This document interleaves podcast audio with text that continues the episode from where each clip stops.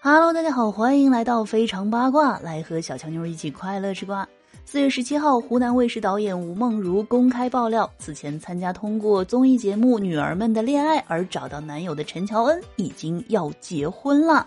那消息爆出后呢，台媒火速求证陈乔恩的经纪人，但是却得到了否认的答案。不过呢，网上却又开始传出陈乔恩男友已经向她求婚的消息。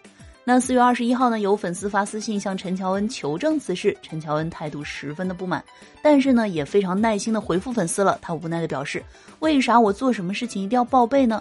有没有求婚，这是我私人的事情，无论有没有，我也不会跟你们讲的。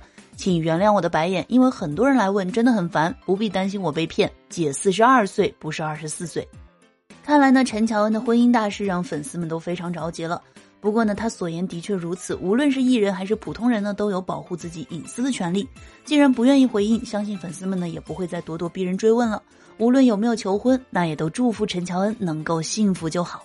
好了，喜欢节目的话，别忘了给专辑点个订阅，同时呢关注主播，可以收听更多精彩内容。